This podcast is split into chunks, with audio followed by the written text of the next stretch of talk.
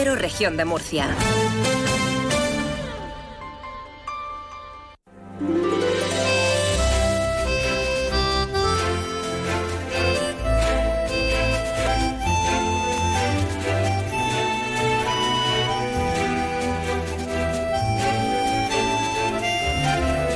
En estos momentos comienza Más de Uno Región de Murcia. Toda la información y el entretenimiento hasta las 2 menos 10. Julián Vigara.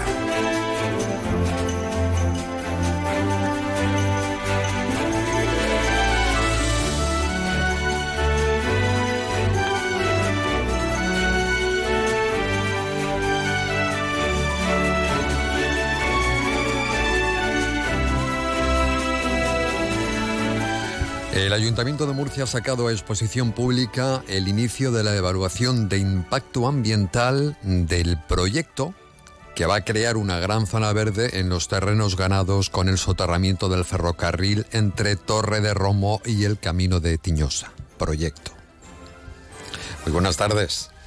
Por cierto, se me olvidaba, muchísimas gracias a Frecom porque acaban de darle un premio especial a este espacio de radio que realizamos. sí, la verdad es que me hace mucha ilusión. Sí. Eh, muchas gracias. A Frecom nos han dado una... Es que estoy abriéndola ahora mismo. O sea, es que estoy aquí emocionado a ver qué nos han dado. Premio mención especial al que suscribe a Onda Cero responsable de programas en A3 Media Radio Región de Murcia, por su divulgación del sector abriendo los micrófonos de más de uno Murcia, profesionales de la construcción. Pues muchísimas gracias. Lo recogeremos en una gala el próximo 1 de febrero, jueves, a las 8 de la tarde. Y luego hay un cóctel. Un cóctel que es, me hace mucha ilusión, de verdad, sobre todo en este momento. Pues muchísimas gracias. ¿He dicho buenas tardes o no? Sol forma parte también de ese trocito. Si dice que no, hombre, eso es de los dos. Tuyo y mío. Tonta. bueno, aquí estamos. Hablando de un, hemos hablado de un premio, ¿no? Pero luego también ante, con anterioridad hemos hablado de un pulmón verde, del pulmón verde del Boulevard Sur que va dando pasos poco a poco. Uno de ellos es el que queda recogido ya en el proyecto, un proyecto que ha salido a exposición pública, cuidado no a licitación, después de anunciarse en el Boletín Oficial de la Región de Murcia el inicio de la evaluación de impacto ambiental de ese Boulevard Sur. Ahora les vamos a dar más datos sobre ese asunto que afecta a muchas personas y que esperemos que no tarde tanto en ser una realidad como la musealización de los restos árabes de San Esteban, que están ahí esperando. Ahora les remato esa información porque antes les tengo que comentar que hoy ya lo habrán, lo habrán notado, aumentan las temperaturas y una vez más Murcia va a ser la capital que tenga la temperatura más alta de todo el país. A los 20 grados vamos a llegar. Fíjense esta mañana, la diferencia de temperatura es como algo muy extremo y vamos a alcanzar los 20 grados, a mitad de semana 25, pero por ejemplo esta madrugada teníamos 6 grados de temperatura, nada más. Bueno, en el noroeste y el altiplano está previsto que alcancen los 18 grados. Tampoco está nada mal. Sobre la calidad del aire es buena en toda la región de Murcia, excepto en el municipio de Murcia, donde la calidad del aire que respiramos es razonablemente buena. ¿Vale? En el resto, buena. Que es lo mejor, buena. Pero aquí es casi, casi, casi buena. Ellos dicen razonablemente buena. Por lo tanto, puede salir perfectamente sin mascarilla. Porque no, no va a respirar mal aire hoy. Vamos con el proyecto del pulmón verde del Boulevard Sur, del que hacíamos mención al inicio del programa. La masa arbórea de ese corredor verde que va a crear el Ayuntamiento de Murcia en la zona de las vías, de las vías soterradas, por donde ya ahora las vías ya el tren no pasa, em, entre Torre de Romo y Camino de Tiñosa, la verdad es que está enmarcada en lo que es el proyecto estratégico Conexión Sur. Esa conexión sur está dividido en dos fases que el ayuntamiento ha querido diferenciar. La primera desde Torre de Romo a Ronda Sur, que va a permitir, dicen, que una reducción con tanto árbol como se va a plantar, de 1.409 toneladas de CO2, mientras que la vegetación de la segunda fase, que transcurre de Ronda Sur al Camino de Tiñosa, contempla una compensación de 3.854 toneladas. El concejal de Planificación Urbanística y Medio Ambiente, Antonio Navarro Corchón, señalaba que con este proyecto se multiplica la superficie destinada a espacios verdes. Este proyecto eh, dispondrá de sistemas urbanos de drenaje sostenible como los seis jardines de lluvia que están proyectados, cuya agua captada será conducida a un depósito de almacenamiento de aguas pluviales, infraestructuras que estarán estratégicamente localizadas para capturar las escorrentías y compensará la emisión de más de 5.260 toneladas de CO2. Este proyecto multiplicará la superficie destinada a espacios libres y jardines y será un gran corredor verde, peatonal y ciclable. Esto es solo el inicio. Desconocemos fechas. Eso es un paso más que se da ¿no? para poner esa masa arbórea en, en, la zona en la que le estamos hablando, ¿no? Pues entre Torre de Romo y Camino de Tiñosa. Y un pequeño apunte, un pequeño apunte que tiene que ver con el patrimonio, porque el gobierno de la región de Murcia por fin ha declarado bien de interés cultural con categoría de monumento el convento de las Anas. No ha sido fácil y se consigue gracias, em, una vez más, a la labor de Uermur que han tenido que cursar. Lo llevan haciendo desde el año 2017 decenas de escritos, de quejas, de reclamaciones para poder desatascar un expediente administrativo que permaneció durante años en los cajones de la Consejería de Cultura sin tramitar ni abrir ningún tipo de expediente, a pesar de los sobresalientes valores del monumento y del consenso social y técnico ¿no? en su consideración patrimonial y sobresalientes valores, como explica el presidente de Huermur, Sergio Pacheco. Desde Huermur celebramos esta reciente declaración del Convento de las Anas de Murcia como bien de interés cultural BIC tras siete años de insistencia. De nuevo estamos de enhorabuena, pues por fin se ha conseguido desatascar otro expediente de protección más de los cajones de la Consejería de Cultura. Han sido años de espera, de exigir esta declaración incluso pidiendo la ayuda del defensor del pueblo, pero por fin este patrimonio de Murcia y de todos los murcianos y murcianas, cuyos orígenes se remontan por cierto al siglo XV, ya está reconocido y protegido como se merece al amparo de la Ley de Patrimonio Cultural. Estamos al lunes 22 de enero de 2024 en la realización técnica Sol Rentero. Vamos a hablar de fechas. Y queremos retroceder en esta ocasión a la década de los años 80, donde los españoles escuchaban esta publicidad que seguro van a recordar perfectamente. Algunas marcas han perdurado en el tiempo y otras fueron absorbidas por sus rivales. Y ahora, nuestro mensaje publicitario. Tengo una gatita que huele muy bien, porque mamá siempre le pone Fernel. Qué ropa tan suave ya no rasgará, si Fernel le pones como mi mamá. Nuevo Bernel frescor natural y ahora Bernel aroma lavanda. Fernel. Para ti, para ti y para ti. Las rebajas de galerías están pensadas con calidad, con variedad y a los precios que tú quieres. En Galerías Preciados ya están las rebajas para ti. En Galerías tú eres lo primero. ¿Cómo la ves? Inglés pone a tu alcance con grandes facilidades de pago y todas las garantías. Hasta un seguro gratis durante un año. ¿No crees que te mereces una piel así? Y además puedes ganar un diamante de excepción. El corte inglés tan solo piensa en ti.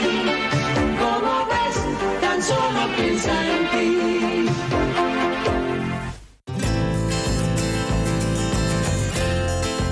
Vamos con la previsión del tiempo para este lunes 22 de enero y también para mañana, porque van a ir subiendo las temperaturas poco a poco. Eh, conexión con la AEMET. Iván Álvarez, muy buenas tardes. Buenas tardes, hoy en la región de Murcia predomina este tiempo estable, anticiclónico, con los cielos prácticamente despejados y con el viento que arreciará esta tarde de intensidad moderada en el litoral y en el altiplano. Las temperaturas irán en ascenso y nos harán alcanzar valores de 20 grados en Murcia, en Caravaca de la Cruz y en Molina de Segura, 18 en Yecla, 17 en Mazarrón o 16 en Cartagena. Para mañana martes seguiremos con este tiempo estable, con los cielos eh, poco nubosos, podrían aparecer intervalos de nubes pero sin dejar precipitaciones y con el viento que tenderá a ir amainando. Las temperaturas seguirán en ascenso, alcanzando los 23 grados en Murcia y Molina de Segura, 22 en Lorca y en Cieza o 21 en Mazarrón. Es una información de la Agencia Estatal de Meteorología. Tengo por aquí las temperaturas que hemos recogido, 15 grados prácticamente en toda la región, 15 en Murcia, Moratalla, Bullas, Caravaca, Cejín, 14 tienen en Calasparra a esta hora, 13 en Yecla y en Jumilla. Más de uno región de Murcia. Cada día de lunes a viernes de 12 y 20 a 2 menos 10.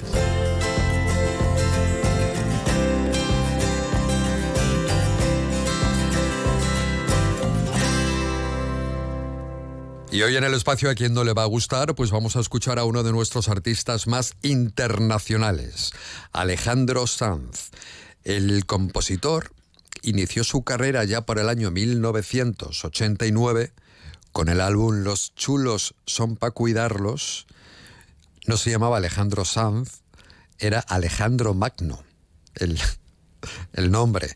Y en el año 2009 eh, graba Desde cuándo, que es la canción que vamos a escuchar, que a mí me apasiona y que ahora voy a cantar también, con el permiso de todos ustedes. 15 años tiene esta canción que incluye el álbum Paraíso Express. ¿A quién no le va a gustar? De mis recuerdos salen brisas a bordar las locuras que tú me quieras regalar. Mira si busqué, mira si busqué, tengo tanto para dar. Reconozco puertas que yo sé se abren solamente alguna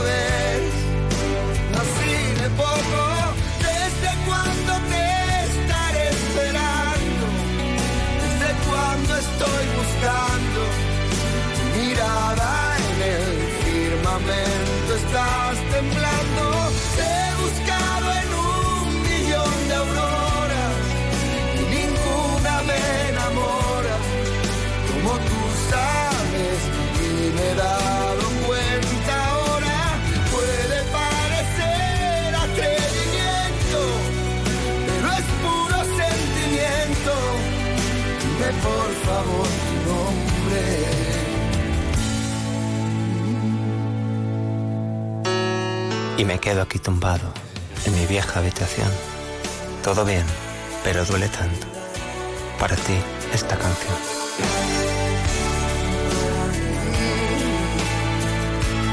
Yo te llevo por las calles a correr. Vamos lejos, más allá de lo que crees. Pregunto bien, si pregunto mal, tengo tanto que ofrecer. Abro puertas que alguien me cerró.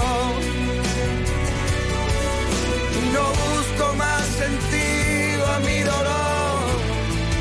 Mira, no me vuelvas loco. ¿Desde cuándo te estaré esperando? ¿Desde cuándo estoy buscando? Tu mirada el firmamento va temblando.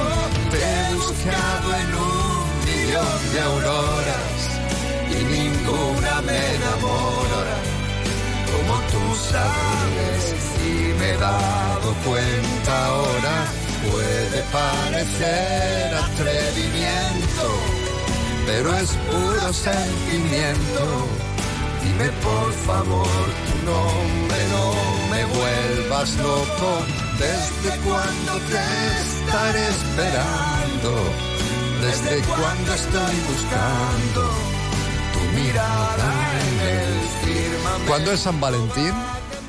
Esto es que es muy... El 14, de febrero. Vale. ¿Y miércoles de ceniza? También creo que ¿También? coincide este año. Madre mía, llega todo junto. En fin, estaba sola.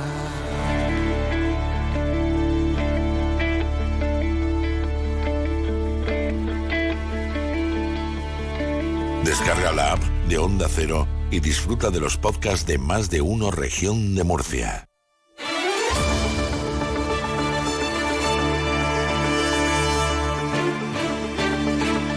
Y después de esta bonita canción que hemos oído y que dedicamos a todos nuestros oyentes, sobre todo a Sol, que le encanta, le apasiona Alejandro Sanz.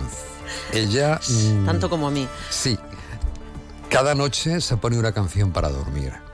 Y, y cuando despierta, piensa en Alejandro Sanz. En fin, pues claro, gustos para todos. Así que Sol, para ti esa canción.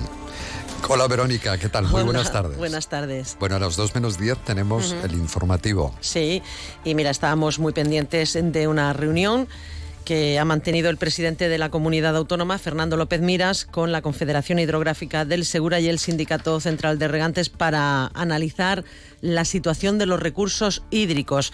Bueno, pues entre otras cosas ha pedido una reunión de todas las comunidades autónomas por la sequía y vuelve a indicar y reitera la necesidad de un plan hidrológico nacional. Por otro lado, mm, estamos también muy pendientes de una movilización que hay en la Escuela de Enfermería de Cartagena desde el pasado jueves, desde el pasado viernes. El Gobierno regional garantiza la estabilidad de esta Escuela de Enfermería de Cartagena. Considera que lo mejor para el futuro de la escuela pasa porque tenga una dirección única. Se lo trasladó el director general de universidades a los estudiantes con los que mantuvo una reunión. Estudiantes que mantienen un encierro indefinido como medida de protesta.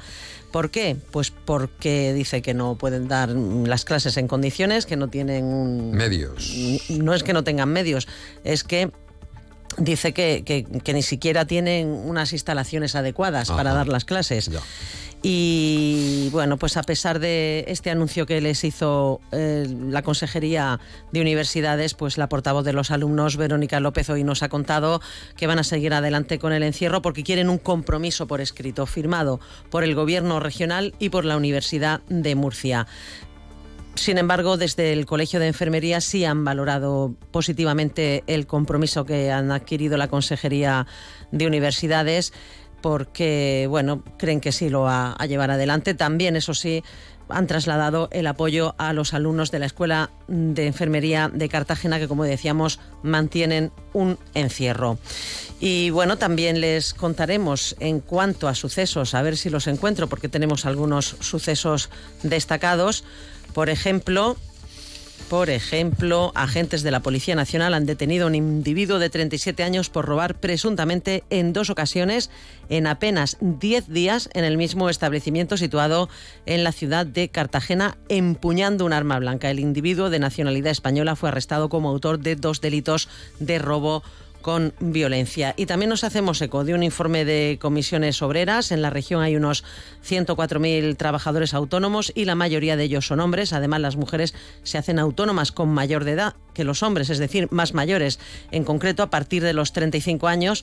¿Por qué? Pues por cuestiones relacionadas con la maternidad, no solamente por el hecho de que tengan hijos, sino porque después, en la crianza, pues asumen ellas prácticamente todas las responsabilidades y hasta que los hijos no son un poco mayores, pues no se pueden incorporar. Muy bien, a las 2 menos 10 te escuchamos. Gracias, Verónica. Hasta luego. Hasta luego. Más de uno. Onda Cero, Región de Murcia.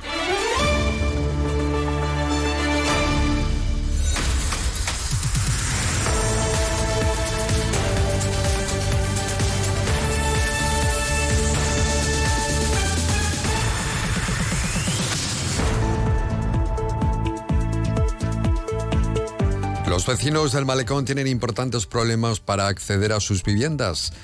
Así lo llevan denunciando desde hace tiempo. La verdad es que circular, moverse por un vehículo privado, ¿no? Por la zona de la arboleja, pues tiene sus complicaciones. Y de ello y de otros asuntos que también afectan a estos vecinos, queremos dedicar unos minutos para dar a conocer ¿no? la realidad y la situación a la que se ven sometidos. Juan Antonio Ross, afectado y vecino del Malecón, ¿qué tal? Muy buenas tardes. Hola, buenas tardes, Julián. ¿Cuál es la realidad en este momento de los vecinos del Malecón? Bueno, pues la realidad es que en el malecón tenemos un atasco bastante importante por la entrada y salida de los colegios y todo lo que el tráfico que, que confluye en el cruce de las Cuatro Piedras, donde el malecón se parte, diríamos, y ah, se, puede haber una hora de cola de- para poder salir o entrar de, de la Algoleja. Bueno, esta vía es de doble sentido o sentido único. No sé cómo está ahora. En principio es sentido, pero parece ser que el plan del malecón que se pretende realizar es la eliminación de un carril en, un sen- en el sentido hacia Murcia, desde la Alboleja hacia Murcia, eh, mm, eliminando un carril por la construcción de un carril bici. En principio se está planeado y claro, eso lo que vendría sería empeorar las circunstancias de, de colapso de tráfico que ya existe. O sea, sería ponerle a esta vía, que ahora mismo es de doble sentido, dejarla en uno y poner un carril bici. Efectivamente, los vecinos pensamos que ese carril bici debería de construirse encima del malecón, supuesto que hay suficiente espacio y sería mucho más agradable eh, pasear por encima del malecón viendo, viendo, vamos, sería mucho y más seguro también eh, y no eliminar un, un carril eh, que bueno que venía a empeorar el, el colapso de tráfico que ya existe. Y hablando ustedes del plan del malecón. ¿Este plan del malecón desde cuándo lleva redactado o esta idea que usted ha explicado, cuánto tiempo lleva en marcha y si hay alguna manera de cambiarlo? Porque la verdad es mucho más razonable la idea que ustedes, los vecinos, eh, explican, ¿no? De que por el paseo del malecón efectivamente, por la parte de arriba, em, es mucho más, eh, más práctico también, quizá mucho mejor para el ciclista, ¿no? Que no está al lado de los coches. Bueno, pues este plan lleva ya bastante tiempo. eh, tiene que ver con que el malecón es un bien de interés cultural, es un BIC. Y bueno, lo que se pretendía es hacer una serie de actuaciones con, lo- los- con las cuales los vecinos no estábamos de acuerdo por el tema de ¿Que sí o no? tráfico. ¿Que estaba- que ¿Estaban de acuerdo o no estaban? Eh, no, no, no, no, Ah, no, no, estaban de no acuerdo. Vale, es que estábamos no de acuerdo. entendido. No, no, no, no estábamos de acuerdo. eh, se realizábamos, eh, se hicieron eh, reclamaciones, manifestaciones, reuniones con los concejales pertinentes y bueno, pues nos hicieron una serie de promesas y que todavía pues no tenemos confirmación fehaciente de que eso no se vaya a volver a intentar realizar o que se vaya a, a- mejorar el tráfico, el problema que tenemos de colapso de tráfico. ¿Nos puede poner algún ejemplo? ¿Hasta qué situaciones y límites llegan ustedes cuando se mueven por la zona a tener que soportar para acceder y para salir de sus viviendas? Resulta que hay en el malecón, desde el plano de San Francisco hasta la mitad del malecón más o menos, que es el cruce de las Cuatro Piedras, pues hay una serie de colegios, los maristas, el colegio AIS eh, y otros, el, esto del Conservatorio de Música, eh, la Academia CEIB, eh, de, con lo de, eh, de turismo, y bueno, ahí hay muchísimo tráfico. La sobre escuela de todo la hora- turismo, sí. Escuela de Turismo, sí, la entrada y salida de, eh, de lo que son todos esos centros, con los padres que vienen a recoger en los coches a los niños y tal, es un caos total. O sea, tenemos colas de una hora para poder llegar a casa a comer o poder llegar a, a- primera hora, a la hora de entrada y salida de los niños y, y- y luego también por la tarde también hay actividades extraescolares que los padres aparcan eh, en cualquier sitio de cualquier manera, también por el problema de, de aparcamiento que, hay- que se ha generado en Murcia. Pero no había un parking disuasorio en aquella zona, desapareció, creo, ¿no? Lo han disminuido bastante, es bastante inseguro, hay gorrillas y tal. La seguridad en ese parking, yo intento no aparcar ahí porque no me da seguridad ninguna. Ha reducido bastante las plazas. La salida y la entrada de ese parking es muy estrecha porque aparca, no hay suficientes plazas de aparcamiento y bueno, eh, no, no es suficiente para mm, lo que, lo, que, lo que hace falta realmente. ¿Han tenido algún encuentro ustedes con la nueva corporación para explicar cuál es la situación de, de- de los vecinos? Mm, Bueno, la corporación actual, que es la que había anterior cuando salió el plan del malecón, eh, tuvimos reuniones con ellos y bueno, pues son- en principio son conocedores de, de lo que los vecinos reclamamos, aparte que, que- que ellos saben lo que ocurre ahí, porque son de de una hora, no, no, no es ninguna broma. ¿Ese plan de movilidad ha salido a exposición pública? Sí, sí, sí. Y se hizo, se hicieron los recursos pertinentes por parte de los vecinos, a través de unos abogados también afectados y vecinos de la zona, del, de la Alboleja. Sí, sí. ¿Y qué pasó con las...? eh, Pues aquello quedó en una quedó en una serie de promesas y de pero no tenemos confirmación, no ha salido que sepamos no ha salido la confirmación de que eso no lo vayan a llevar a término o qué van a hacer al final. Juan, no se sabe nada entonces sobre ese plan. de- quiero decir, de que no sabe ni cuándo van a empezar, si va a empezar, si eso debe ser aprobado en pleno, ¿qué se sabe de No, este? no, porque cambió cambió la corporación, luego ha vuelto la corporación una anterior que había cuando salió el plan, eh, entonces no no sabemos. Luego después de todo lo que se ha hecho en Murcia con, con el desastre el desastre que hay en Murcia de aparcamiento y de circulación, pues la verdad es que no sabemos, no no no tenemos ninguna confirmación, no no sabemos. Pues nada, muchísimas gracias, Juan Antonio Ross. Hemos hablado, no sé si quiere denunciar o destacar alguna cosa más con No, respecto a la situación cosa, de los Julián. vecinos. Dígame. Solo una cosa, eh, Julián, los vecinos de, de la Alboleja, eh, de la asociación, no nos oponemos a la construcción de parking, eh, porque como tal, porque son necesarios, o sea, son necesarios, pues por supuesto, pero lo que lo que nos preocupa es que esa construcción agrave el problema de tráfico que tenemos. Es lo único que quería decir, Julián. Que sea una llamada de atención, ¿no? Para que lleguen más coches, más vehículos. Claro, claro. Lo dice o usted sea, porque el Ayuntamiento de Murcia anunció el otro día cuatro parkings subterráneos, ¿verdad? Sí, sí, claro. eh, eso, Uno de ellos, eh, pues por, por- esa zona. Entonces lo que lo que no nos oponemos a, a- a que se construya, pero lo que nos preocupa es que esto agrave más la, la- el problema del caos circulatorio que tenemos. Muy bien, un saludo muy fuerte. Gracias, Juan. Muchas gracias. Juan Gracias, Antonio Ross, gracias, como decíamos, unos de los vecinos, de los muchos vecinos afectados eh, del malecón por ese plan de movilidad, perdón, plan del malecón que, que ha denunciado de qué manera también les, les influiría de llevar o influiría de llevarse a cabo, ¿no? De ejecutarse todavía. Suponemos que estará en un cajón.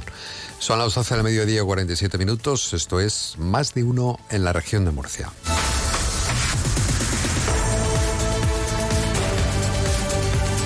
Escúchalo también por internet en ondacero.es.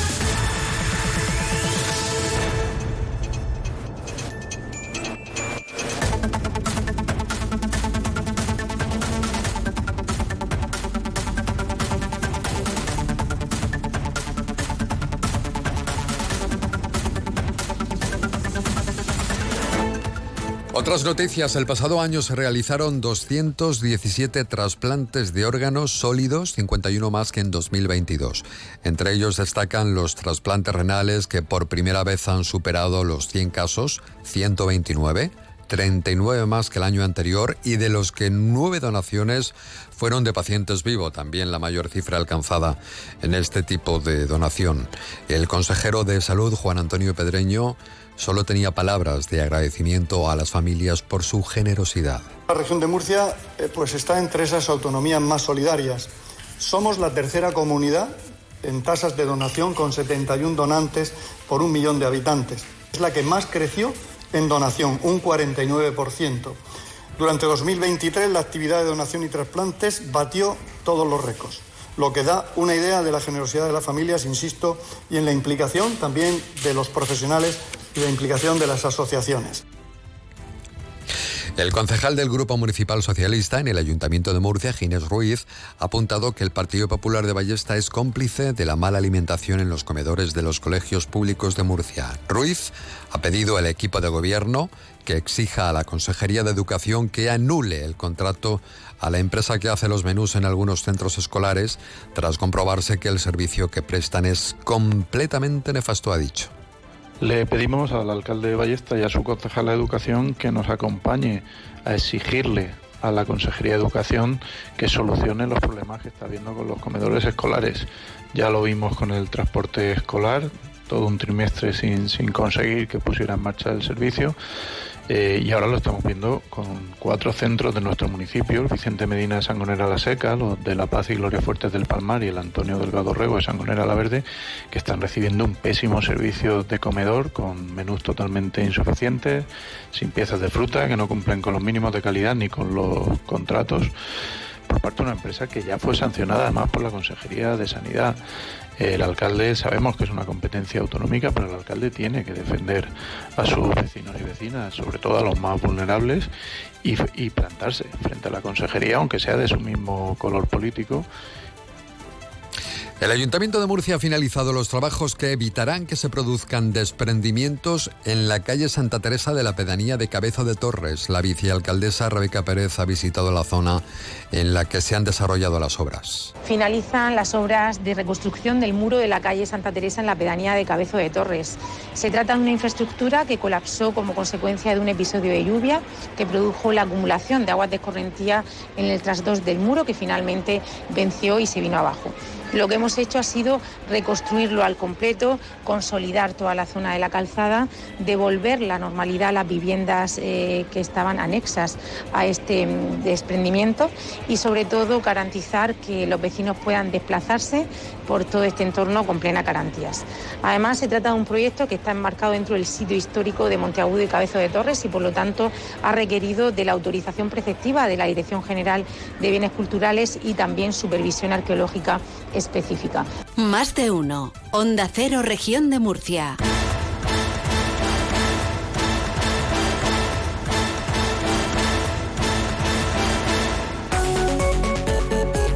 En más de uno región de Murcia, Alcantarilla hoy. Hasta el 20 de marzo, la sala de exposiciones temporales del Museo de la Huerta eh, de Alcantarilla muestra un viaje por la tradición, una exposición de trajes regionales desde España que se inaugura precisamente, se inauguraba el pasado 20 de enero a las 5 y media de la tarde. Más de uno, región de Murcia. Onda Cero.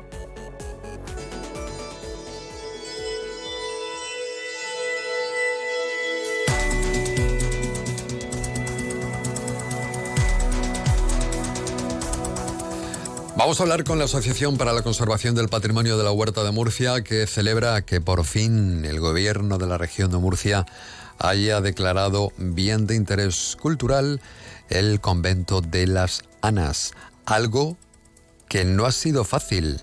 Sergio Pacheco, presidente de Huermur, muy buenas tardes. Hola, buenas, buenas tardes. Es algo que ha llevado muchísimo tiempo, o sea, no ha sido nada fácil conseguir que ese BIC para la sana eh, haya dado el visto bueno, ¿no? Finalmente la Dirección General de Cultura. ¿Cuándo iniciaron los primeros escritos mm, a Cultura para que se abriera, o abriera ese expediente, ¿no? incoara ese expediente. Bueno, pues esto hay que remontarse al año 2016-2017, cuando desde Huermur nos, nos, enteramos, tuvimos conocimiento de que había una solicitud, un escrito genérico de las monjas del convento, pues para que pedían la protección de, de este convento de, de la Sana. Nada más tener conocimiento de esa petición y que no se había tramitado nunca, pues Wermur se personó en el expediente, presentó una nueva solicitud más detallada, más amplia y más eh, con más datos. Y bueno, pues desde el 2007, tanto la solicitud de las propias monjas como la de Wermur, pues estuvieron metidas en un cajón eh, y ha hecho falta incluso acudir al defensor del pueblo en Madrid, eh, presentación de quejas, escritos, eh, impulsos pues para que se incoara este expediente hace unos cuantos meses y finalmente hace unos días el Consejo de Gobierno lo, lo declarase como bien de interés cultural. ¿Qué valor monumental o por qué era tan importante, perdón, en primer lugar, la declaración BIC ¿no? de, de este espacio, de este monumento? Bueno, hay que tener en cuenta que mucha gente nos ha dicho, es que, es que este convento de las Sanas tan importante no, no era Vic, pues, pues no lo era. Y, esta importancia radica Pero yo pensaba que toda esa zona era Vic. No, no. No, ya veo por que ejemplo, Las Claras sí, sí lo es, el convento que está enfrente sí lo es, pero este misteriosamente pues, pues no lo era desde hace ya muchos años. Eh, se pidió y bueno, es uno de los pocos ejemplos del barroco murciano que, tenemos en, el centro de la ciudad.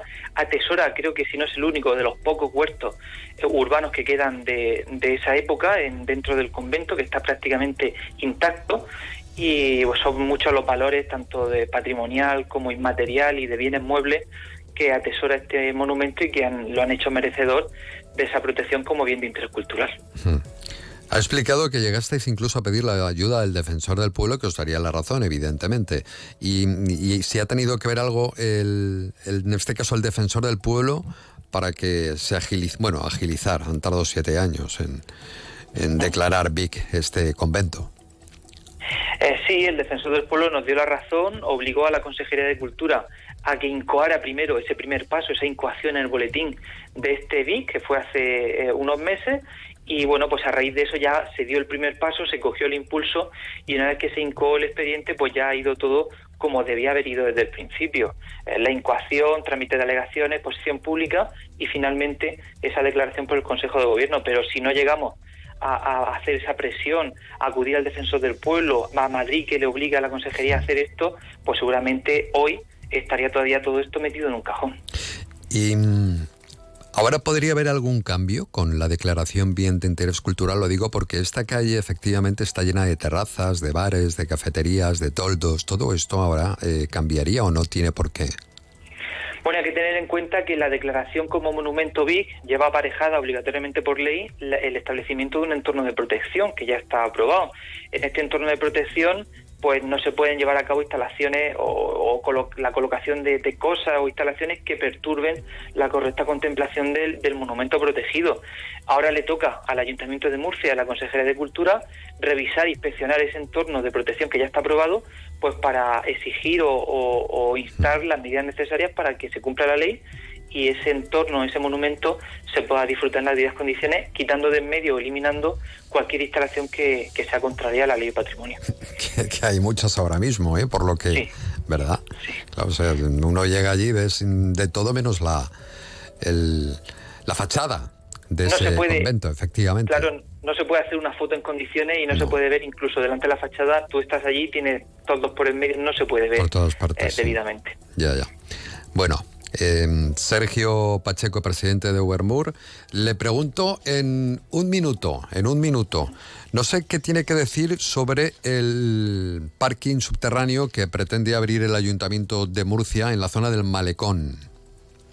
Pues mal, mal, porque esto no son políticas del siglo XXI y hay que tener en cuenta que ese proyecto, veremos a ver si llega, porque también puede ser un globo sonda, ese proyecto que se pretende construir eh, donde ahora está el disuasorio del malecón para hacer un parking subterráneo, eh, nosotros entendemos que no sería compatible ni con la protección del monumento Big del Paseo del Malecón, porque está en su entorno de protección, ni con el propio plan general, que dice que aquello es un parque, eh, una zona verde, y, claramente si se hace un parking subterráneo encima, pues no puede haber árboles porque es una losa de hormigón, y va en contra de la obligación de recuperar esa zona de huerta, esa zona del río tan próxima a la ciudad y al monumento del Malecón. Veremos a ver en qué queda la cosa y si al final esto no acaba en los tribunales o, o impugnado por la vía administrativa. Gracias, Sergio Pacheco de Huermor. Un saludo.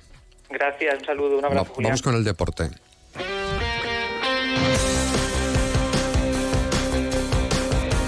Victorio de Aro, muy buenas tardes. Hola amigo, ¿qué tal? Muy buenas. Bien por el Murcia que ganó. Por fin, ya estaba bien. Eh, ya está bien, ya bien está por bien. Alcaraz, que ha vencido esta mañana en También, cuarta ronda. Ya está en cuartos de final del Open de Australia contra Kezmanovic. Mm, algo menos de dos horas, ¿eh? Dominio de Carlitos para ponerse como una trituradora en cuartos y medirse contra Esberev. Por cierto, no te rías, que es la primera vez que consigue o que llega Alcaraz a unos cuartos del Open de Australia que siempre se le ha resistido estas últimas tres temporadas. Así que maravilloso, con muchas ganas y con mucho interés, ¿eh? que está despertando Alcaraz también en Australia, en Melbourne, que se está, como, como en todos sitios a donde va, pero está trayendo todas las miradas. Bueno, hablaremos de Alcaraz, hablaremos de esa previa, de esos cuartos del Open de Australia, ya les digo, donde se acaba de plantar Alcaraz. Primera Federación ha conseguido, ha conseguido vencer el Murcia 2-0. Primer partido que gana como local el equipo desde el mes de octubre. Y lo cierto, la noticia estuvo aquí con tu compañero, que fue a preguntarle al entrenador. Que muy Me preguntón han escrito él. como 50 o 60 compañeros de qué ha pasado, porque es algo, ¿Qué ha está- es algo en, en- en 50 o 60 páginas web de España. Lógico. Escucha. Por preguntón. ¿Qué preguntó él? eh, que compañeros enmierdaran el trabajo, que faltaran el respeto dentro del, del vestuario. No sé, la primera pregunta, si iba dirigida a él, a algún jugador más, y luego dos, si después de que se haya resuelto el caso Rodríguez Ríos, estás satisfecho. Pues mira, eh, tanta paz lleve como descanso deja. ¡Oh! ¡Oh! Ha sido duro, ¿eh? Hablaremos de eso. Eso es un zasca con todas sus letras. Sí, así lo ha dejado bueno. Pues claro, porque el viernes por la noche se hizo oficial el traspaso de Rodri Ríos del Murcia al Ceuta. Y hablaremos de Lucán de baloncesto, que perdió paz lleves como 91. ¿Cómo que- como descanso dejas. Eso es. Que perdió contra Dreamland Gran Canaria. Luego te lo cuento, que no me queda tiempo para A las 2 de la tarde en el 97.7 y en la app y en la web de Onda Cero. Goodbye. Chao, chao.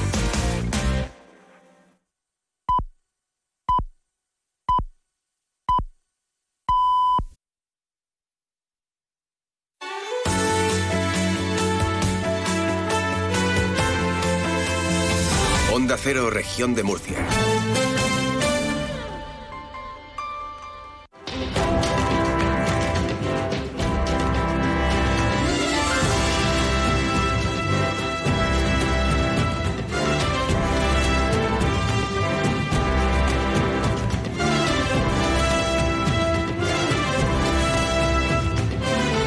Más de uno. Julián Vigara. Onda Cero, región de Murcia. Tenemos noticias sobre el incendio de las discotecas de Atalayas. Y bueno, ya va a haber más movimiento porque acabamos de conocerlo que ahora mismo las seis personas que figuran precisamente como investigadas en lo que fue ese incendio ocurrido en dos zonas de la zona Atalayas, en dos discotecas en la capital, pues van a empezar a comparecer a partir de mañana martes, día 23 de enero, ante el juzgado de número 3 de, de Murcia. En concreto, los primeros en comparecer serán el disjockey, que actuaba en la discoteca Teatre, y el responsable de la máquina de fuego frío, donde presumiblemente, y según los estudios que ha hecho la policía científica, el fuego podría haber empezado ahí, a través de esta, de esta máquina de, de fuego, y luego ya se fue propagando por, por la ciudad. Esta es la última hora, por tanto los investigadores por incendios, eh, o los investigados, perdón, por los incendios de Atalayas, pues van a comparecer a partir de, de mañana ante el juez en esa fase de instrucción, porque esto va a ser largo, muy, muy largo. Bueno, hemos llegado a la una de la tarde, ocho minutos, estén muy atentos. Usted se mueve en patinete, por ejemplo, Sol Rentero, y ya viene en bicicleta, desde no sé dónde. No se mueve en patinete, yo me muevo en bicicleta. Pero aquí hay mucho compañero que viene, bueno, uno que viene en patinete, otros en bicicleta, y otros no tienen más remedio que hacerlo en su vehículo. Pues enseguida vamos a hablar precisamente de los patinetes, a propósito de que la Dirección General de Tráfico, pues eh, les obliga a partir de ahora a las personas que, que compren un patinete a que tenga un certificado, una garantía. Hablamos de él. Más de uno. Onda Cero, región de Murcia.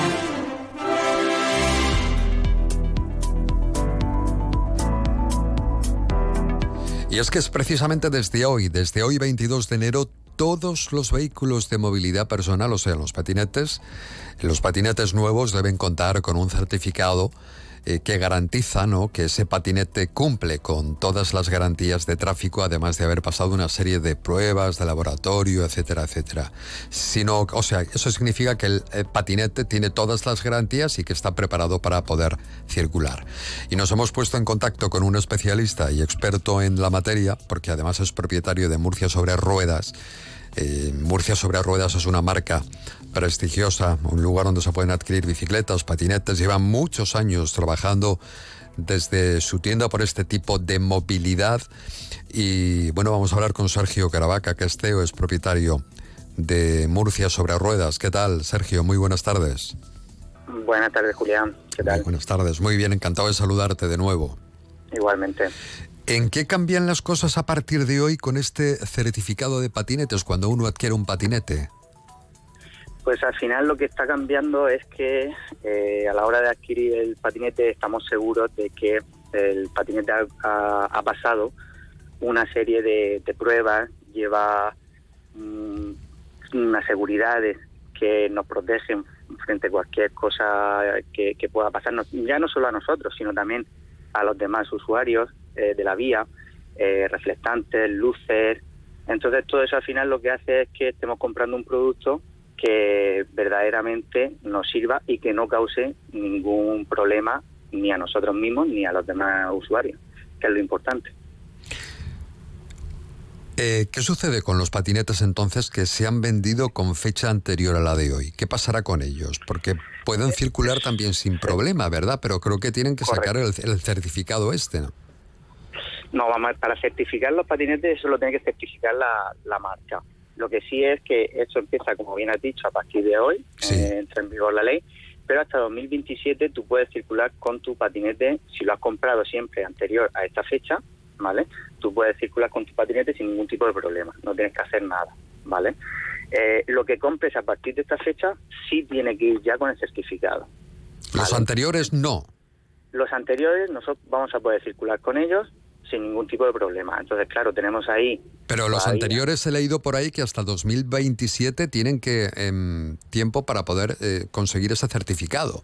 Sí, lo que pasa es que es muy complicado. Eh, eso es lo que están ahora las marcas un poco poniéndose al, al día, a ver si pueden sacar ese tipo de, de certificados. Pero claro, tendrían que mandar un kit donde, por ejemplo, cada patinete que no cumpla con, con las con las cosas que tienen que llevar, por ejemplo, las luces, las luces, con las garantías, una maleta de freno, claro, todo eso tendrían que poner un kit nuevo y homologarlo. Eso se supondría un follón grandísimo. Entonces, mm, como tenemos todavía tiempo, hasta 2027 todavía tenemos ahí tres años, eh, entonces pues en principio no hay que alarmarse, porque podemos seguir circulando con nuestro patinete y nosotros, por ejemplo, en nuestra tienda, las marcas que vendemos ya desde, mm, desde verano, eh, desde antes de verano, verano, ya estamos vendiendo patinetes certificados. O sea que, que ya no, no es un problema de, patinetes que se han vendido recientemente, sino que eh, los patinetes que nosotros tenemos en casa podemos seguir utilizándolos y cuando llegue ya 2027, si aún quedan eh, muchos estos de, de ese tipo de patinetes en casa, pues entonces ya habrá que buscar alguna alternativa que están ya buscándola. Pero de momento no la hay. ¿eh? De momento no hay alternativa y que tampoco tiene que preocuparse porque hasta el 2027 ya sabrá lo que se tenga que hacer. De momento esto acaba de salir para los nuevos. Vale. Efectivamente, efectivamente. Ahora ya sí, pero lo que sí tienes que ver es si tú ahora vas a comprar un patinete a cualquier establecimiento, que te asegures de que ese patinete está certificado, porque ahora sí es obligatorio. Si tú lo compras ahora, sí es obligatorio que lo lleves. Y esa certificación es, nos, nos entregan un papel, un documento de ese patinete y tenemos que llevarla con nosotros cada vez que nos movamos en él. Normalmente ya con las aplicaciones que tenemos en, los dispositivos móviles ya eh, directamente ya hemos hecho la documentación. Pero lo, que, lo que más importante es en, todos los patinetes hay una plaquita donde viene el número de serie y aparte viene el certificado de homologación. Entonces esa placa es muy importante eh, que todo usuario que vaya a cualquier tienda que eh, pregunte por esa placa, que pregunte si está homologada por la DGT, que ahora sí es importante. O sea, el que homologa es la DGT, la que da el visto bueno de esa marca o de ese patinete. Cuando la DGT pone una serie de condiciones que las fábricas, los fabricantes tienen que cumplirlas y entonces llevar ese patín a homologación. Si cumple todas esas exigencias, entonces ese patinete obtiene la certificación. Hay mucho patinete ahora mismo. ¿Podría haber mucho patinete circulando eh, sin ningún tipo de garantías? Sí, sí lo hay. Sí lo hay, eso es lo que se intenta evitar, porque al final mm, lo que lo que se intenta con esta norma es que no se manipule, que no se manipule sobre todo las cosas eléctricas, que no puedan haber ni, explosión, ni explosiones ni incendios, que no se pueda tocar la velocidad, que es otra de las cosas muy importantes que están haciendo mucho hincapié, porque al final un patinete a 25 por hora no es lo mismo que un patinete a 50 kilómetros por hora. O sea, hay patinetes que podrían estar trucados en cuanto a la velocidad. Claro, eso, es, lo, eso es una de las partes más importantes de, este, de, esta normativa. El tema de que no, hay ningún, que no haya ninguna forma, ni física, ni electrónica, ni nada. De manipular la velocidad, ¿no? Correcto, correcto. Ya, ya, ya. Eh, bueno, hay muchos tipos de patinetes. Sí que es, sí que es cierto. Em, ¿Cómo elegir cuál es el mejor para cada, para cada persona? ¿Esto depende de lo que necesites o da igual? Porque al final la función es que te muevas de un lado a otro. Sí, pero no todo el mundo necesita moverse de igual manera, no necesita hacer los mismos kilómetros, no necesita... Hay gente que lo, utiliza más de forma recreativa y hay gente que lo utiliza como ya su medio de transporte para ir a todos sitios y, y sustituir el coche o la motocicleta y van con esto. Entonces, claro, no es lo mismo, necesita una serie de características, entonces lo mejor es ir a un sitio donde te, donde te aconsejen, donde tengas variedad, donde puedas elegir, donde te digan que ese patinete ya cumple con toda la normativa, eh, donde tiene todas las certificaciones y entonces ya puedas ver, puedas eh, elegir a qué es lo que se adapta mejor a tus necesidades.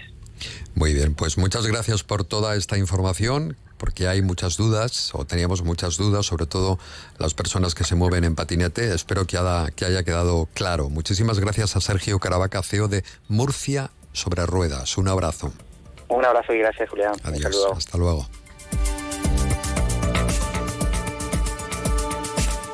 Más de uno región de Murcia. Julián Vigara.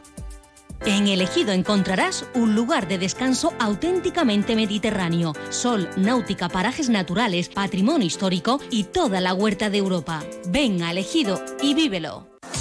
Especial Inversores. Forca Real Estate está completando sus promociones del Puntal y de Juan de Borbón, ofreciendo las últimas unidades disponibles. Viviendas de 1, 2, 3 o 4 dormitorios a precio de coste. Forca Real Estate te lo da todo hecho. Plazo estimado de entrega junio 2026. Que no se te adelanten. Infórmate forcarrealestate.com.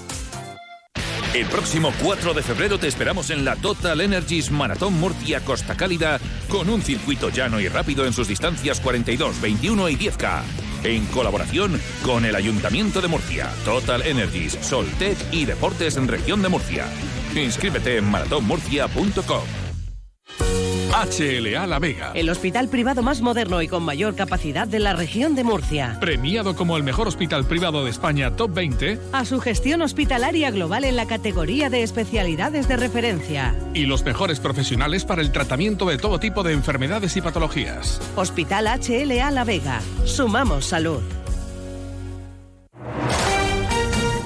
Onda Cero Murcia cierra 2023 por todo lo alto, con más de 52.000 oyentes diarios en la ciudad de Murcia, gracias a la programación más variada, los informativos, deportes y magazines más rigurosos y entretenidos. Onda Cero Murcia consigue el crecimiento más espectacular del año con respecto a la competencia, con un 23% en el último EGM del año, lo que hace que sea la radio más escuchada en la ciudad de Murcia. Gracias por creer en la fuerza de la radio. Gracias por creer en Onda Cero Murcia.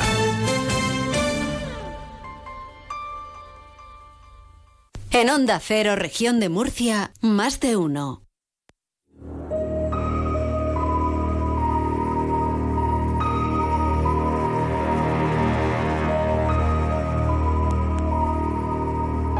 Acaba de publicarse Muerte en tres texturas. Estamos hablando de un thriller psicológico que recomendamos para los amantes de los crímenes. Hay como, mm, como diría nuestro crítico, Antonio Rentero, no falta la casquería fina, ya que aparecen en Londres una serie de cadáveres en esta novela con una peculiaridad, una peculiaridad muy gastronómica. Las víctimas aparecen sentadas a la mesa con el abdomen abierto, sin vísceras, dejando al descubierto un agujero en cuyo interior se encuentra el bolo alimenticio perfectamente presentado y emplatado. O sea, vamos a hablar con Christian Schloy, que es autor de semejante historia de la que hablamos con su autor. Christian, muy buenas tardes. Hola, buenas tardes, Julián. Muy buenas tardes. Ahí, ahí, ahí, que me gusta a mí la casquería fina. me encanta, es que lo estoy leyendo y me lo estoy imaginando. Perdón, perdón. Bueno. Pues aquí, aquí tienes. Aquí tienes un buen rato. Aquí hay un rato estupendo. Oye, ¿cómo se te ocurre semejante genialidad? Sobre todo para que los, los- lo- a lo- a lo que les gusta, perdón, a lo que les guste este género, para hacer esta historia. ¿Qué te inspira a ti semejante historia? ¿Dónde te encuentras? ¿En un restaurante? Y dime qué tipo de restaurante. Si es así, visitas tú. Claro. No, no, mira, mira, la, cosa fue así. Fue que iba, nada, un día por Barcelona en moto, volvía justamente de cerrar el servicio de mediodía de- del restaurante, el segundo restaurante que emprendí. Ya habíamos hecho el, el servicio de mediodía y, y nada, y entonces eh, cerré, porque por la tarde cerrábamos hasta la noche, y iba justamente a una agencia de publicidad donde, donde hacía unos freelance como, como director creativo. Y porque he sido publicista, al margen de, de tener dos, dos restaurantes, he sido publicista. Entonces, en este viaje en moto, que iba a la agencia de publicidad pasaba por delante de un restaurante que recordaba que hacían unos, unos garbanzos tremendos, está, bueno, riquísimos. Y, y nada, y, y los recordé, eh, me imaginé esos garbanzos tal, y al cabo de unos metros vi un accidente de moto y vi una persona tumbada en el suelo, eh, de la que solo se le veían las piernas, y una ambulancia que la estaba socorriendo. Y, y nada, y a partir de ahí mi cabeza ya empezó a, a- volar, a imaginarse lo peor, fracturas, hemorragias, entonces eh, estómagos abiertos en canal, y ahí es donde hice el clic con el restaurante por el que acababa de pasar, con los garbanzos, con los famosos garbanzos, y pensé, ostras, si esta persona acaba de salir de este restaurante y quizá ha estado comiendo ahí, a lo mejor se encuentran eso en su interior, este plato. Y, y- y a partir de ahí ya eh, se empezaron a derivar ideas, a suceder ideas, y, ya lo, lo, puse en un contexto policíaco y criminal, porque pensé, ostras, podría estar bien para, para como, como premisa, como primer pistoletazo de, de salida. Y, y nada, y entonces ya a, a partir de ahí ya pensé, ostras, pero es que en, en- en este tipo, en literatura se ha escrito mucho sobre, sobre sargentos, sobre comisarios, sobre investigadores, y, y- y la misma temática ya me lo puso en bandeja. Me, me- me dijo, la, la temática me dijo, oye, pon, pon un cocinero que sea el eje central de toda la investigación porque, porque se apoyarán en él para, para recabar pistas. Y fue así como, como nada, como se inició esta, esta premisa, esta idea, y donde la dejé en un cajón hasta el cabo de dos años que la, que la retomé. Voy a saludar aquí a Lola Gracia, que ella es experta en literatura. Eh, Lola- sí, Lola. Hacemos vamos lo que ver. podemos. A ver, te dedicas también a esto. Que la palabra no, no has venido a hablar del libro de Christian Sloy, pero es que no hay cabeza buena, ¿eh? No, no, pues es que- Pero que los que somos creativos no hay cabeza buena. claro, pero es que Estamos todos fatal. de eso se trata. de eso se trata, si no la, la humanidad sería seguiría aburrida Pero, forever ¿sabes? and ever. Pero a mí, a mí no sé si a vosotros os ocurre. A ver, mi mente siempre está trabajando. Yo a veces le digo, pero ¿quieres parar quieta ya un momento, por favor? A mí ¿Quieres dejar de pensar y de, y de- de- de tramar y voy a hacer esto y se me ocurre esto? ¿Quieres parar ya y no puede parar? No puede, no puede.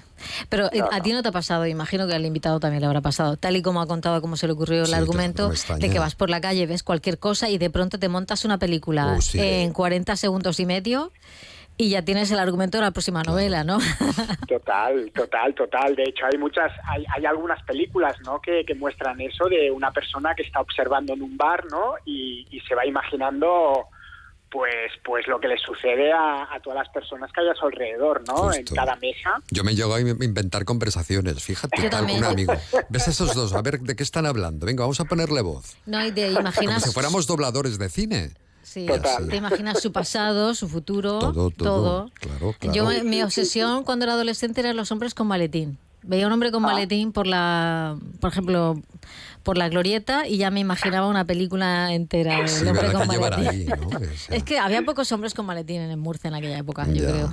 Total, total. Lo que puede, lo que puede llevar un maletín, ¿no? Claro. Puede llegar a todo. Un escalpelo Sí, hasta un juguete erótico. también. O sea, puede llevar de todo.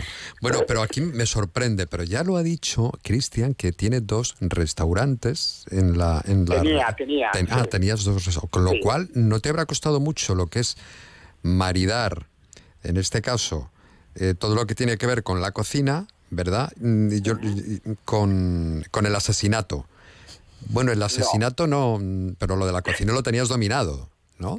Sí, en, en parte sí, gran parte de- del tema de, de la parte gastronómica que sale sí que, que sabía sabía algo naturalmente porque bueno lle- llegó yo yo es que estuve hace años estuve pues nada empecé en la publicidad en el mundo de la publicidad y cuando ya llevaba más o menos 10 11 años pues bueno, por, por factores X de, de la vida decidí tomarme un parón y, y ahí es donde, donde primero emprendí un negocio de hostelería en, en cocina y, y al cabo de tres años y medio o así emprendí el, el segundo, abrí el segundo restaurante. Y después una operación de espalda me llevó a, otra vez, me sacó de los fogones y me llevó a, a la publicidad. Pero pero sí, sí, eh, es, así como, como se ha dado todo de una manera como muy muy orgánica, ¿no? Después de, de- de mi paso por, por publicidad y todavía estoy en ello y de mi paso por gastronomía, pues ha desembocado en, en esta novela. Qué curioso. ¿Sabes que Dolores Redondo también tuvo un restaurante? No. Sí, sí, sí. Ah. Un restaurante muy Mira. importante. Además era cocinera, quiero decir que ella cocinaba también. Y Mm. luego, fíjate, también tiene talento para lo macabro y los asesinatos. Que no sé si tendrá algo que ver. No sé, probablemente la cocina inspira, como estás ahí con la carne cruda y Esto demás, de, de, de viscerar y, y abrir Claro. pollos en canal y demás, a lo mejor... o el pescado. Lo de el matar, pescado. mi, mi madre mataba pollos que no veas. Eso era una máquina de matar pollos. Y los conejos ahí dándole Golpes. un golpe seco. Y claro, te acostumbras a ver eso, pues ya luego lo demás Es viene, muy viene gore. rodado, viene Claro, es que rodado. hay una- tenemos ahí algo ya innato en nosotros desde pequeño, es verdad. Pero yo, a mí me interesa muchísimo cómo te metes en la piel de ese asesino en serie, quien además es sádico e inteligente también, ¿no? El asesino, el protagonista. Sí, sí, a ver, eh, Julián, ha No me digas que te ha costado poco meterte en su piel. No, no, no, no, ha sido duro. Justamente ha sido la parte más, más, más dura y más correosa, ¿no? Claro, ¿cómo El tema- pensaría el- él?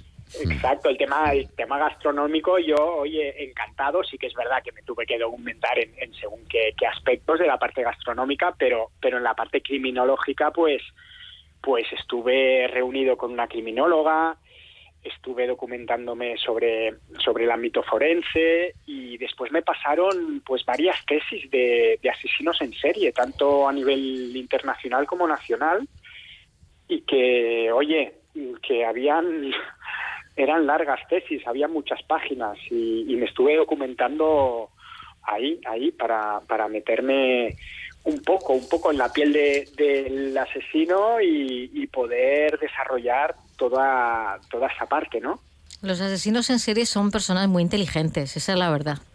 Son Sí, muy, muy sí, inteligentes, lo tienen todo controlado para que no les pillen, pero quizá les pillan porque llega un momento Por que exceso. son incapaces de controlarse, ¿no? Y Exceso de ego, exceso sí, de ego. sí, sí, sí, exactamente. Pues fíjate, para ser la primera novela de Christian, no está mal, ¿eh? Nada, nada, yo estoy deseando de leerla. No está mal, no está mal. Me tienes que dejar, Julián. Los asesinos, la sangre, muerte en tres texturas, se Sí, llama. A ver, ta- también es verdad que, que, que obviando un poco la parte de, eh, de visceral y, y de sangre, ¿no?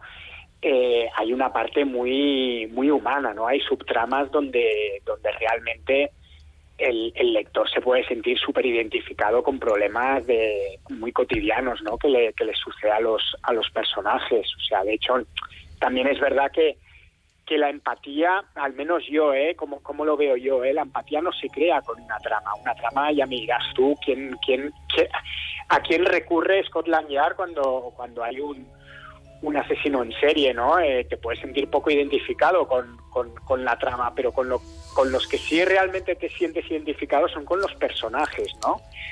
Ento- con ese día a día, ¿no? Con esos cocineros que después de colgar el mandil o, o la, o la chaquetilla, pues son personas de carne y hueso como todos nosotros. Bueno, el diseño de la portada de Muerte en tres texturas es tuyo, porque lo veo muy, muy marketing.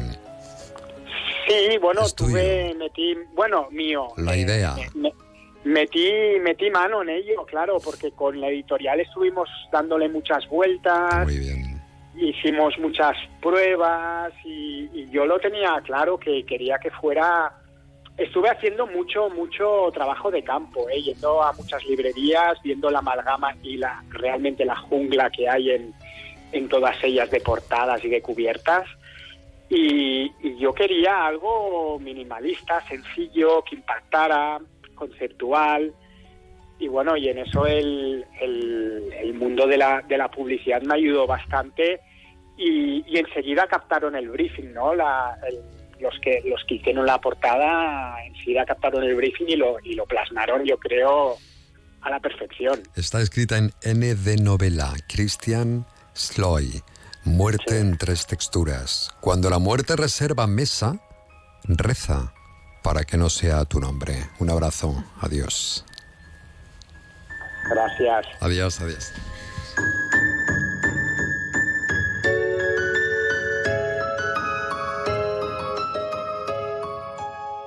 Más de uno región de Murcia. De lunes a viernes a partir de las 12 y 20 con Julián Vigara. Si tu día a día se te repite,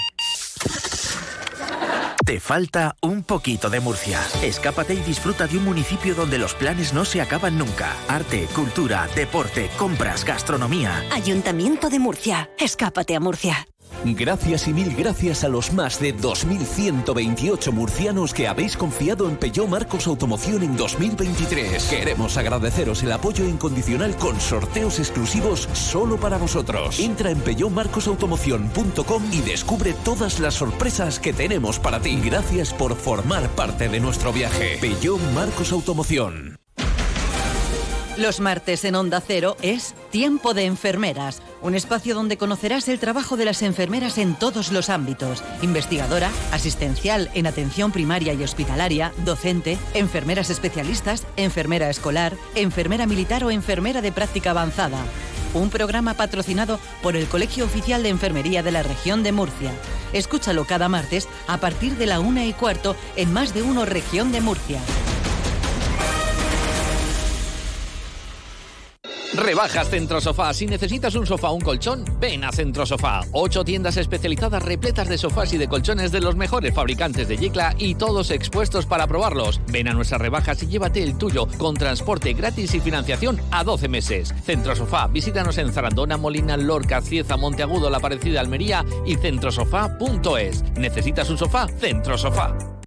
Si quieres ponerte en contacto con el programa, envíanos un mail a producciónmurcia.es.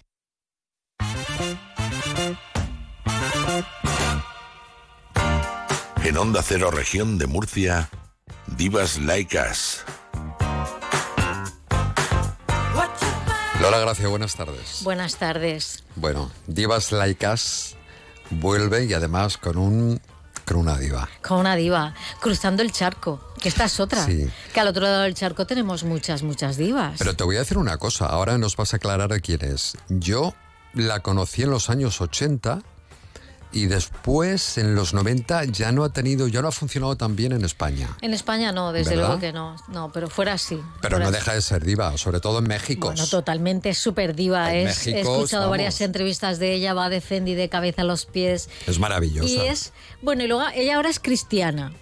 Que esto significa que ¿Qué cree en Cristo? sí, pero aparte de eso, sus shows son shows de música cristiana. Ajá. Es lo que se dedica ahora. Como las Estelas Maris. Sí, pero a lo bestia. Vale. Llena estadios. Quiero decir que esto en Estados Unidos y Latinoamérica es muy, ¿sabes? Hay ah, Es cantantes, mira, sí. Marco Antonio Solís, por ejemplo, también es cristiano y aunque no realmente no hace solamente música cristiana, pero también tiene un tipo de seguidor que es así, cristiano. Y se- ellos se definen así, la palabra es esa.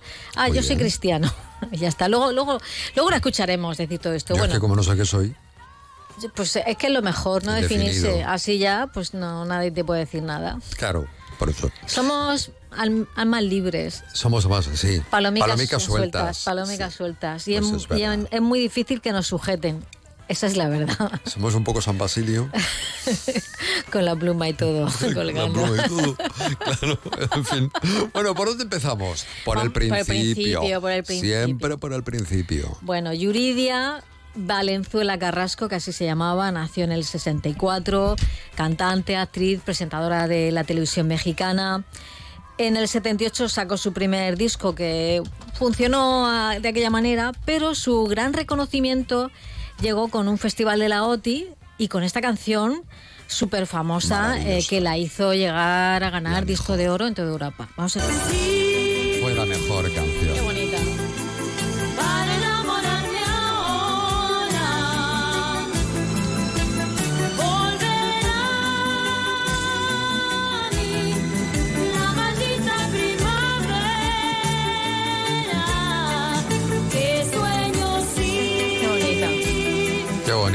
bonito. Para enamorarme basta una hora, pasa ligera la maldita primavera, pasa ligera. Me maldice solo a mí. Ah, no, me, bueno, no sabía la letra bien. Bueno, eh, tengo que decir que Yuri tenía 16 años, Claro. nada más, Sí, cuando triunfó joven con esta canción. Era una adolescente total. Eh, en los 80, en los 90 empezó a incrementarse su popularidad y también nos llegó a nosotros este amor no se toca. Estalla la tormenta, el cielo ya está gris. Será la última noche que pase junto a ti. Mas si me lo permites, te quiero demostrar que sé sacrificarme, que tengo dignidad.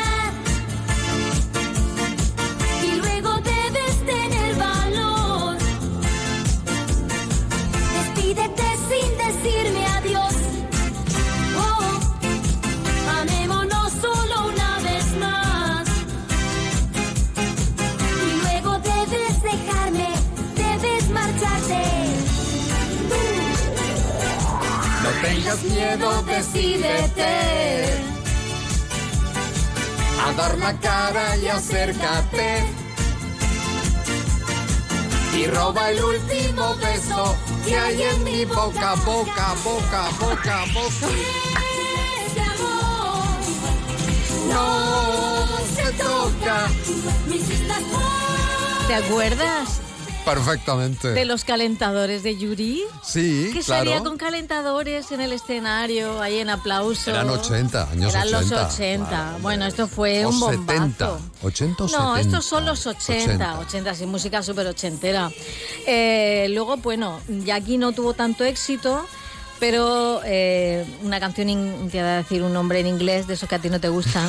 De letras extranjeras. Con esta canción, ¿Qué te pasa? alcanzó la cima de la Billboard Hot Lighting Songs por 16 semanas. Dale tiempo al tiempo que te pasa. Pero esta ya no funciona en España. No, aquí no. Acorta la distancia. Está bien.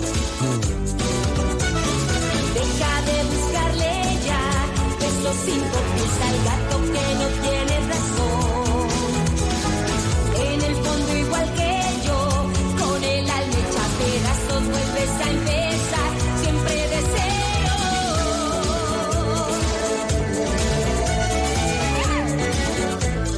de sus comienzos es esta canción, escuchamos.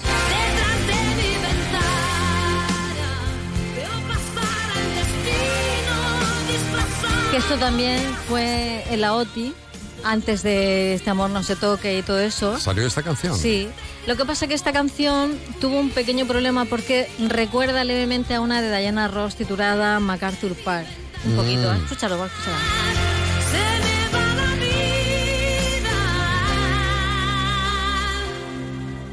Contigo, pero sola. Yo diría que no se parece en nada, pero bueno, realmente no se parece. Los Eh, entendidos sabrán. Bueno, Yuri, ¿cómo empezó Yuri? Yuri tenía una madre que quería ser artista y como la madre no pudo ser artista, se realizó en su hija, ¿vale? Entonces hizo ballet. Le dieron, siendo casi una niña, una beca para irse al ballet de Bolshoi. Pero la madre de pronto se agobió, lo más grande, y dice, ¿dónde va mi niña tan lejos? A ¿Dónde va mi Yuri? A mi Yuri a Rusia. Entonces le monta un grupo, atención, que se titula Yuri y la manzana eléctrica. Era ese el nombre del grupo. Que si salió de la cabeza de la madre, pues a ver, hablando de cabezas, ¿cómo están las cabezas? Pues eso. Pues la, la madre... la- sí. Nuestra creatividad a veces deja mucho que desear. De todas maneras, eh, le fue bien, fue telonera de Celia Cruz, recibió mucho apoyo de ella, le dijo que bailase salsa y en los 90 Yuri lo petó, apareció en la revista Playboy, le llamaban la Madonna mexicana. Aquí realmente no tenía tanto éxito, pero allí, en todo lo que es eh, América, Latinoamérica. y también Norteamérica, ¿vale? Norteamérica, la parte del sur de California, la parte más hispana de, de América, y tuvo mm, realmente eh, discos muy exitosos. Por ejemplo, hay unos temas titulados como eh, Así es la vida, que lo vamos a escuchar.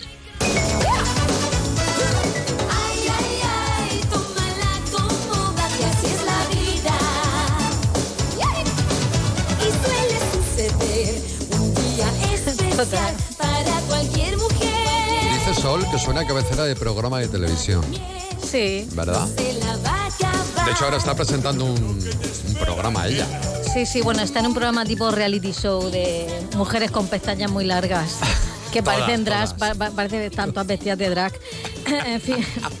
Son todas muy excesivas. Total, que sí, ella sí, tuvo una vida muy azarosa, muchos amoríos y, y realmente cuenta, su- los comienzos de Yuri fueron muy duros, ¿vale? Porque el papá y la mamá se separan, la madre se lleva a Yuri a México DF a triunfar.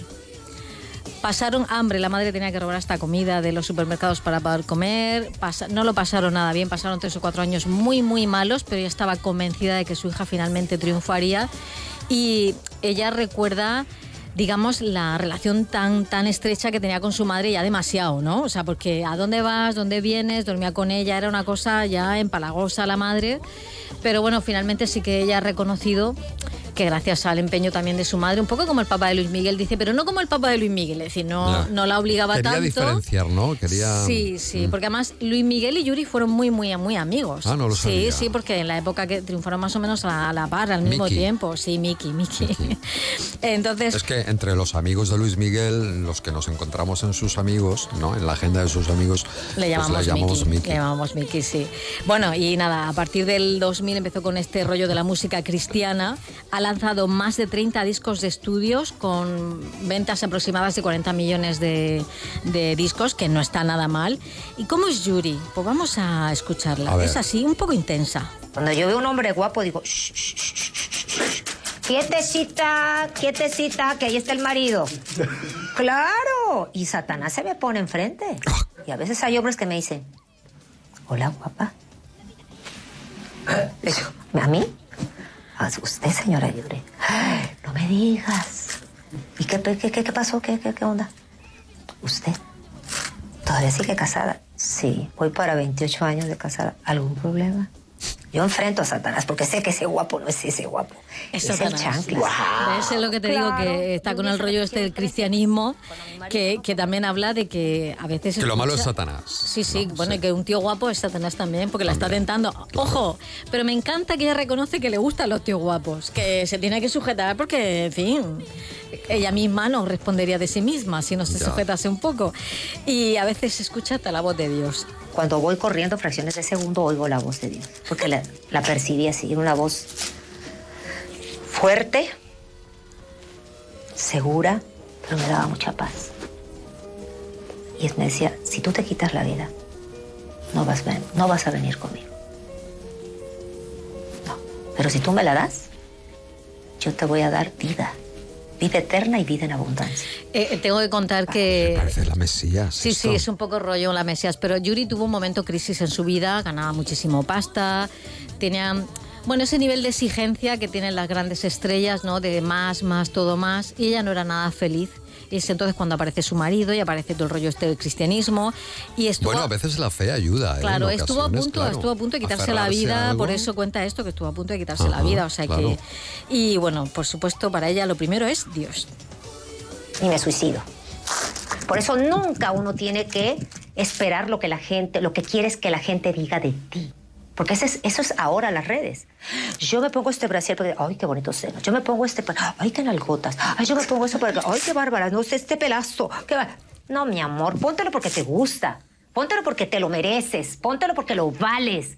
Porque si estás esperando a que la gente te diga y que te aplaude, no, mi amor. El mundo, el mundo está volteado de cabeza. Y la gente vive para los demás. Exacto, y eso está fatal. Me Imagínate encanta. que un día, por eso hay muchos artistas que se van a la depresión. No, ya no canta. No, ya está re viejo. No, ya está re gorda. Mírale, ya tiene las boobies caídas. No, no, sé. Las boobies. Me encanta, me encanta No, dice cosas muy sensatas. Sí, sí, eh, me o sea, encanta- todo lo que está diciendo lleva razón al 100%. todo, todo, todo, totalmente. Es verdad, porque es verdad Tenemos que que hacer vivimos- las cosas que nos gustan por nosotros, no por los demás. Vivimos una sociedad de apariencias y es verdad que los artistas tienen una gran presión, una presión enorme por el físico. Bueno, Por todas. ser juzgados, haga lo que hagan, ¿no? Por Claro. supuesto, por supuesto. Siempre Por lo el paso del tiempo, por Sí. el paso de todo. Como si nadie pudiese envejecer. Mm. Todos te- todas las mujeres yo creo que tenemos esa presión, pero un artista más. Yuri, te voy a decir que está magnífica y maravillosa. No sé si lleva, si lleva extensiones o es su pelo natural, mismo, pero da igual, guapa. está espectacular. Y luego yo la oigo hablar con ese juicio y con esa sensatez. Y, y bueno, pues sí que es verdad que el mundo del cristianismo a Yuri le ha ayudado a no caer más, más abajo. Eh, yo creo que tenemos por ahí otro corte que ya hablando de Dios también, o ya lo hemos terminado. Ah, lo hemos terminado. Se acabó. Se acabó. Chimpún. Ay, un hombre que no es hombre, no tiene una mujer. También hizo Cats, eh, Yuri. La, el musical. Hizo Cats, sí. Y nada, que, que le va muy bien. Mm, eh, eh, Ponme la primavera. Vamos, vamos con la, Vamos con la. ¿Tienes por ahí la primavera de- del. la primera de todas. La, La primera, sí. Bueno, bueno, Oh, bueno, bueno, bueno, bueno. Esto de bailar lento, ¿eh? Sí, sí. Además, esta canción me trae muy buenos recuerdos. Porque es cuando yo empezaba a escuchar la radio en esa Ah. época, la radio musical. Sí.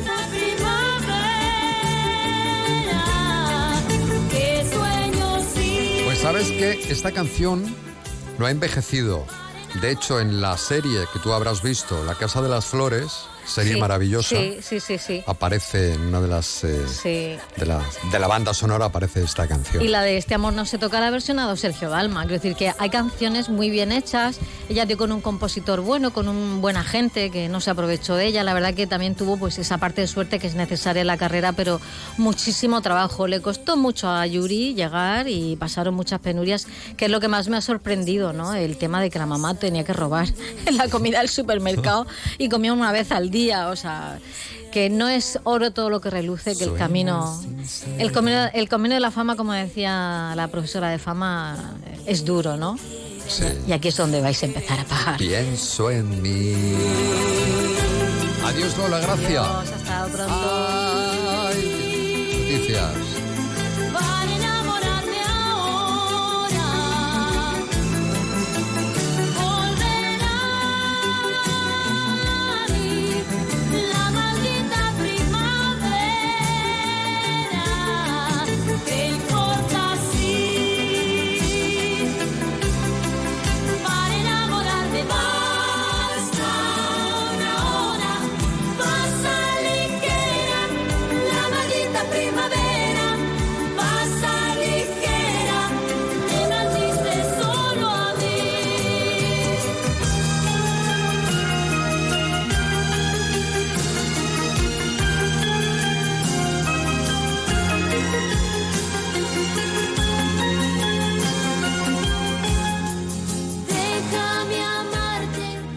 Escuchas más de uno región de Murcia, desde Onda Cero, Murcia, Bullas, Moratalla